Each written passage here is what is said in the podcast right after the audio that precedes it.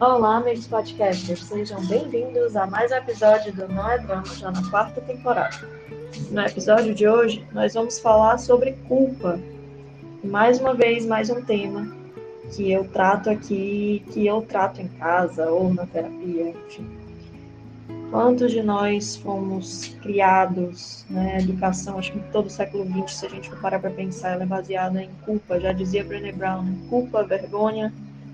Quando nossos pais foram ensinados e acabam passando isso para a gente também, eles falam muito sobre você não ser um bom filho, você não ser um exemplo, caso você não siga aquilo, não siga aquele, aquele padrão, e você acaba crescendo com aquela coisa de ser um bom menino, de ser um menino ruim, uma criança boa, uma criança não tão boa assim, e todas as convenções que giram em torno dessa temática que é a culpa.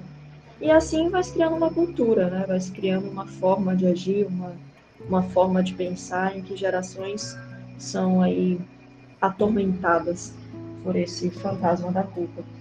E crescem é, adultos perfeccionistas, adultos que se frustram e não necessariamente expressam essa frustração da melhor forma possível, porque muitas vezes isso é considerado fraqueza.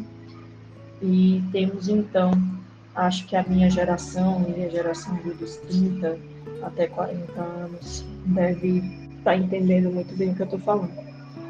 Acho que muita coisa já mudou.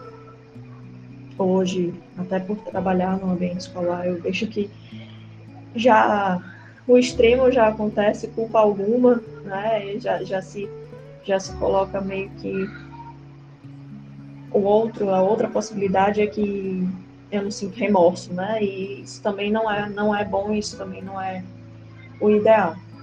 Mas voltando ao tema do podcast, voltando aqui às nossas conversas, é, eu, eu, gosto muito de citar a Brené Brown porque ela tem um estudo muito aprofundado sobre isso e e que ela fala sobre as, as ferramentas e como você pode se livrar né, desses sentimentos de culpa, como você pode se livrar dessas, dessas questões e entender que ninguém pode te julgar e que seus sentimentos são sim válidos e que você ser vulnerável está aberto né, a, discutir, a conversar sobre esses sentimentos sem, sem se sentir julgado, sem sentir que, que isso te faz alguém pior ou melhor do que alguém isso acaba te trazendo benefícios inúmeros ao longo da sua vida.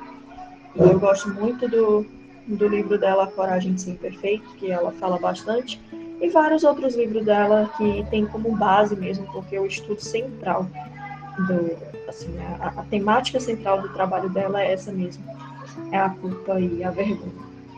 É, então leiam, leiam, procurem Brené Brown, ela é uma excelente, uma, uma escritora norte-americana e ela é muito boa. Se você não tiver paciência para ler, eu já indiquei um, um, em outro episódio o, um documentário dela na Netflix.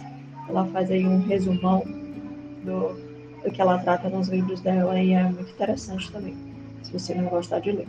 Ah, mas tem inúmeras, inúmeros materiais dela disponíveis aí na internet, inclusive as páginas dela nas redes sociais.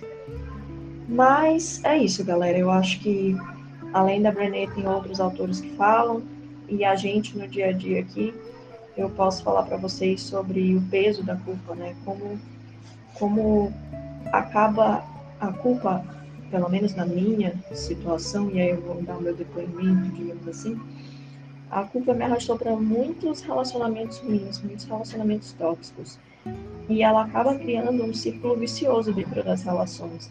Porque quanto mais você a pessoa percebe que é aquilo que te atinge, é aquilo, né, esse sentimento de culpa te afeta, e é ali que ele consegue, então, te dominar ou diminuir, mais a pessoa vai fazer com que você se sinta culpado. E esse é o grande é, X, né, a grande questão dos relacionamentos é, considerados abusivos.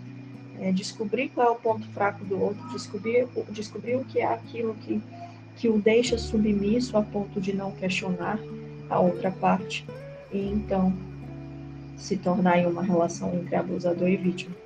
E acho que o meu ponto fraco, inclusive no, no relacionamento abusivo que eu vivi, sempre foi a culpa e é uma coisa que eu me policio e o tempo inteiro me questiono. Né? Será que dentro dos meus relacionamentos, não só amorosos, mas profissionais, familiares, a culpa está fazendo um papel muito importante? Eu estou agindo porque eu me sinto culpada por não agradar. Eu estou agindo assim porque eu me sinto culpada por não corresponder às expectativas dos outros. E o que é meu e o que é do outro. Né? Então, acho que são reflexões importantes de se fazer. E eu não, não deixo de pensar nisso um dia sequer, porque é, é quase como uma vigília mesmo, para quebrar com esses padrões de pensamento e não permitir que os outros entrem na minha cabeça me fazendo sentir culpado. E é assim, aí você vai entendendo o que é seu, o que é do outro, agindo com autocompaixão, eu acho que é muito importante nesse momento, autocompreensão e autocompaixão. Entendendo que você vai errar sim, então algumas vezes você vai ter culpa sim, vai sentir essa culpa, isso não é nocivo por si só, mas ficar remoendo, ficar vivendo no passado, ficar trazendo situações que já passaram para se autodiminuir, isso sim é, não é saudável. Então, entender ali o limite saudável do que é do, do, que a culpa pode te trazer de bom em termos de reflexão, de auto-reflexão e de mudança de comportamento, e o que a culpa pode ser nociva na tua vida, né, fazendo com que tu acabes entrando em relacionamentos que, que se baseiem nela, que se baseiem nesse, nessa dinâmica de culpado e, e agressor, certo? E fica aí a dica, não sei se falei muito pouco, se fez sentido, mas é um, um tema que, que é bem relevante na minha vida e que acho que dá muitos outros episódios, muitos outros podcasts. E a gente pode conversar com mais calma e mais profundidade em outros, em outros momentos, tá bom? Muito obrigada, continuem acompanhando o podcast e as redes sociais do Não é Drama. Muito em breve, muitas novidades, vou contar tudinho para vocês de mais um sonho realizado com a página e acho que vou fazer um episódio específico para contar para vocês direitinho, tá bom? Um beijo e até a próxima.